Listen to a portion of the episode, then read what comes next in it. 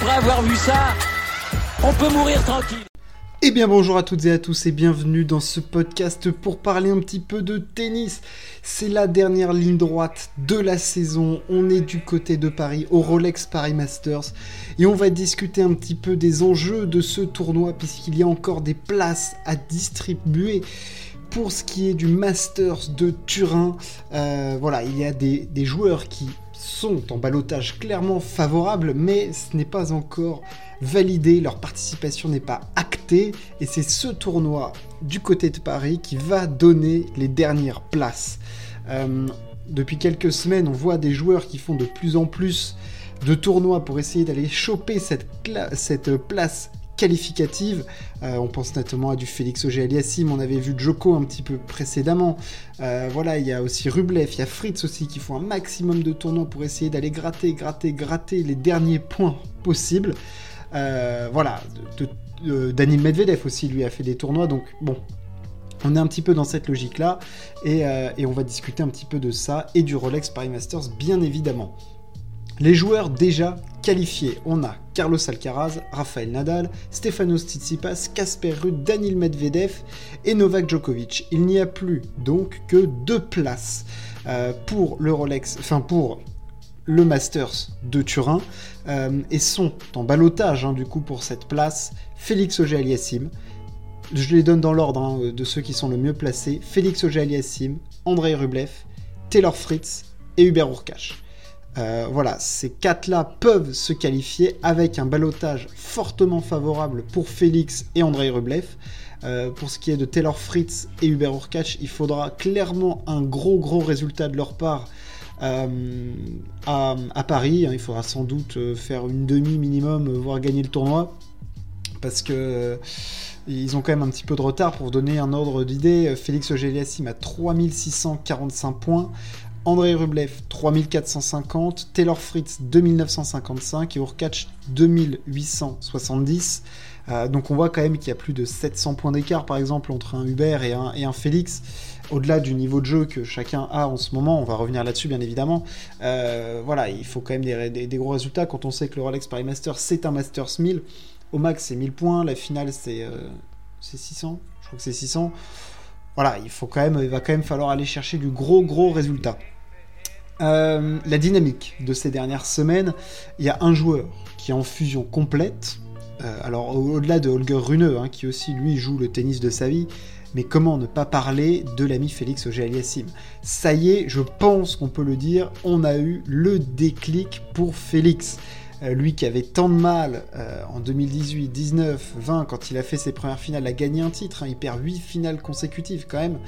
Euh, là, il a gagné 3 titres consécutifs. C'est en plus une surface qu'il adore. Hein. On est sur du dur indoor, donc quelque chose qui convient parfaitement à son type de jeu, avec son service surpuissant, son agressivité. Mais là, ça y est, dans le jeu, Félix, il a trouvé un truc. en plus, il domine clairement ses adversaires. Hein. Là, il n'a pas perdu son service du tournoi. Euh, beaucoup d'agressivité, du calme quand il le faut. Enfin, franchement, j'ai l'impression que on est un petit peu sur la même voie que Félix avait au début d'année, là où il jouait très très bien. Du côté de, euh, on a vu Melbourne, hein, où il fait cette demi énorme face à Daniel Medvedev. Il avait enchaîné ensuite du côté de Rotterdam notamment, mais ensuite il avait perdu un petit peu le rythme avec la saison sur terre battue. Gazon, il avait été un petit peu décevant et tout. Et là, Indoor enfin arrivé, paf, ça y est, ça reclique pour Félix et ça a cliqué sérieusement, lui qui collabore avec euh, Tony Nadal maintenant, hein. euh, l'ex-coach de Rafa bien évidemment. Félix, ça y est, a passé un gros cap et, est en train en tout cas d'être ce qu'on attendait de lui, quoi. C'est-à-dire un mec qui est potentiellement dans les 5 meilleurs joueurs du monde et qui est une vraie menace pour les autres. Alors, il va lui manquer maintenant un truc, c'est la validation d'une grosse victoire face à des très gros joueurs, j'entends par là Novak, euh, Nadal ou euh, Danil. Certes, là, il a eu cette victoire face à Alcaraz qu'il a détruit. Hein. Il a d'ailleurs cassé en deux Carlos Alcaraz. Il, il met 4 et 2 euh, du côté de Bâle. mais clairement, Alcaraz en cette fin de saison, c'est pas du grand Carlito.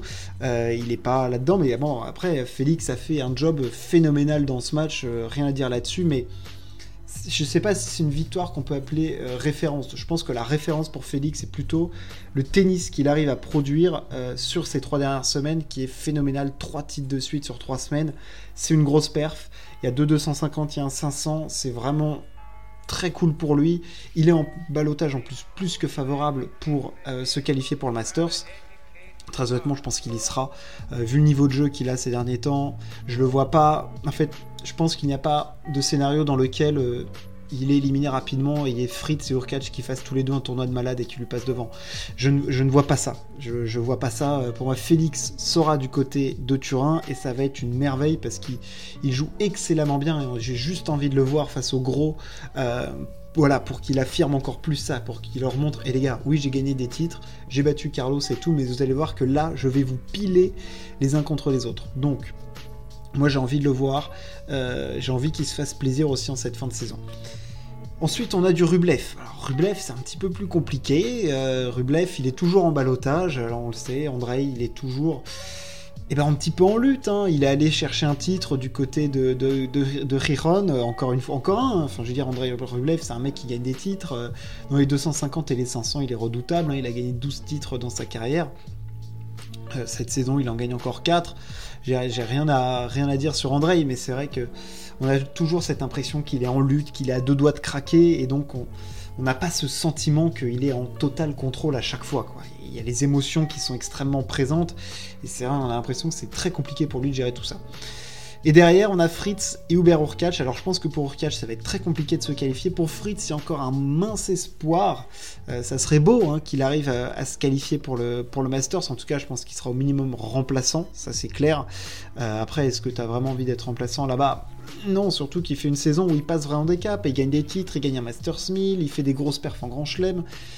Euh, voilà, quand même, il y, a eu du mieux chez Taylor Fritz, mais euh, je pense qu'il va être derrière euh, Félix et, André. Et je vois vraiment Félix Auger-Aliassime et, André Rublev aller chercher cette place qualificative au Masters de Turin du côté de Paris. voilà, je pense que je pense que ça va le faire pour les deux. Pour le Canadien, je serais ravi. Et puis pour Andrei, ça serait une continuité quand même, hein, parce qu'il est, il quand même dans les meilleurs joueurs du monde euh, ces dernières saisons. Donc ça serait un juste retour euh, des choses euh, pour lui. Hein. Il se qualifie quand même régulièrement pour le Masters. Il était en 2020, il était en 2021.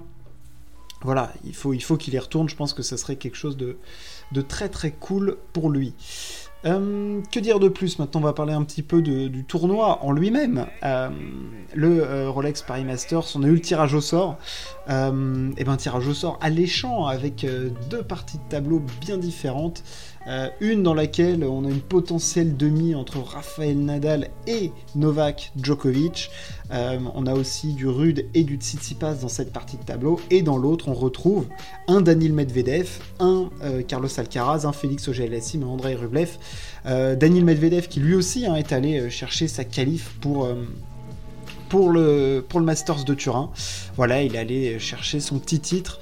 Euh, clairement, je le sentais poindre, euh, Daniel, et il va falloir compter sur lui dans le sprint final, là, sur les deux derniers tournois. Euh, déjà, le match qu'il avait fait face à Novak, alors oui, il se blesse, il abandonne, et il va pas au bout. C'était pour moi un très bon indicateur parce qu'il avait vraiment excellemment bien joué face à Novak. voilà, on avait l'impression de retrouver le Daniel vraiment costaud sur dur. Euh, emmerdant pour les autres, très difficile à déborder, il était agressif, euh, très bonne qualité de première balle. Euh, voilà, le Daniel costaud qu'on connaît. Et là, il allait se faire son petit titre comme il faut, voilà, en battant Chapeau-Valoff en finale. Il perd le premier set, en plus il se remet dedans du côté de Vienne. voilà, c'est son deuxième titre de la saison. On le sait, il a vécu une saison compliquée. Mais là, clairement ça peut faire que du bien à notre ami Daniel qui, on le rappelle, est finaliste des deux dernières éditions du Masters, euh, finaliste du Rolex Paris Masters l'année dernière, il l'avait gagné en 2020, donc en fin de saison, c'est quand même un mec qui est plutôt très très solide. Le Durindor, ça le connaît bien, on le sait, il est très compliqué à breaker avec sa qualité de, première balle. Donc euh, voilà, je pense que ça va être un Rolex Paris Masters très intéressant. Ça va être aussi le retour de Rafael Nadal à la compétition depuis sa défaite bah, face à Frances Tiafoe. Hein. C'était euh, début septembre, donc ça fait quasiment deux mois qu'on l'a pas vu sur les cours. Euh, Rafael Nadal. Donc euh, voilà, qu'est-ce que ça a donné? J'en ai, aucune idée, franchement, je sais pas. Juste euh, de l'excitation de, voir euh, ce qu'il va être capable de, produire. sur un tournoi qui lui réussit pas du tout. Hein. C'est un peu c'est un cimetière indien pour Rafa ce tournoi. Hein. C'est clairement très compliqué. il a connu des blessures, des abandons. Souvent il n'était pas là. Enfin voilà, c'est pas c'est clairement, à Paris, il y a Nadal, il y a deux, salles, deux ambiances. il y a Roland Garros et euh, Paris-Bercy. Et clairement, c'est pas la même. je pense qu'à choisir, il choisira tous les jours Roland Garros. Euh, et puis dans tout ça, on a aussi Novak hein, qui peut aller chercher un septième titre du côté de Paris. Hein, euh, voilà, c'est lui qui a tous les records dans, cette salle. Il est absolument énorme. Euh, de toute façon, le Durinder, lui aussi, il maîtrise plutôt pas mal. il avait montré qu'il était plutôt en forme ces dernières semaines en s'imposant euh, à Tel Aviv et à Astana. Donc là, voilà, le sprint final est lancé. On a des hommes en forme, comme bah, on a Félix, on a Novak, on a Danil. Des retours. Rafa, qu'attendre Est-ce qu'un Tsitsipas peut réussir à faire un truc? Je sais pas.